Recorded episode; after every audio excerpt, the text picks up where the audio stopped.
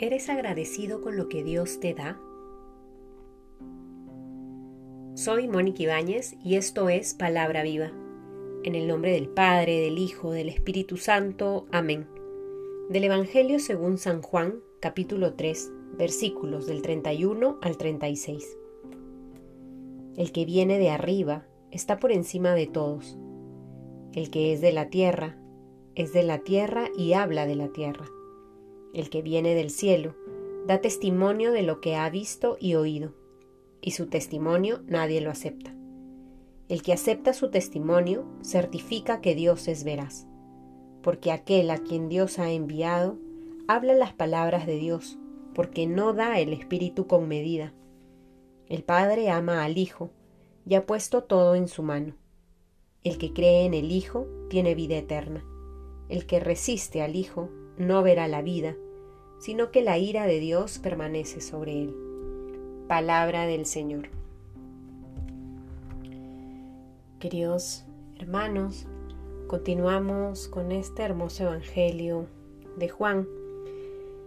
Y el texto de hoy nos invita a elevar nuestra acción de gracias a Dios y ponernos de rodillas ante tanto amor. Él nos ha amado tanto, hemos rezado en estos días, que envió a su único, único Hijo para que todo el que crea en Él tenga vida eterna.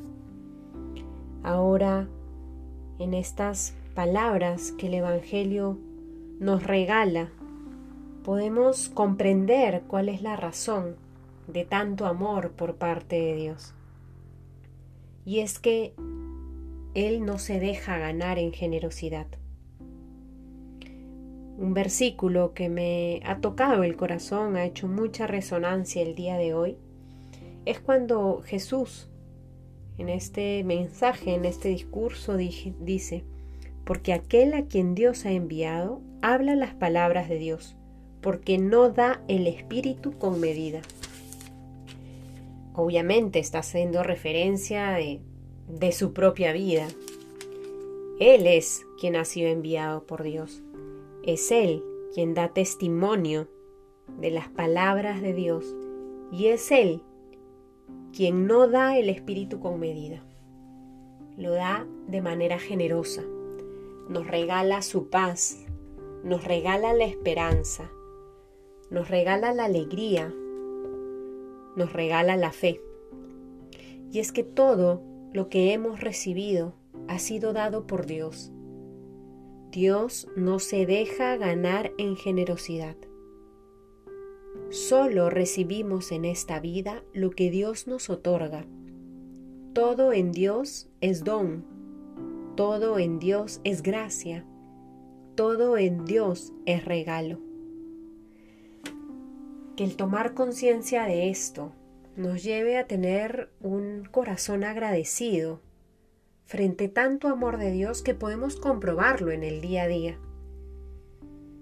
El tener salud, el tener un techo, el recibir el amor de nuestra familia,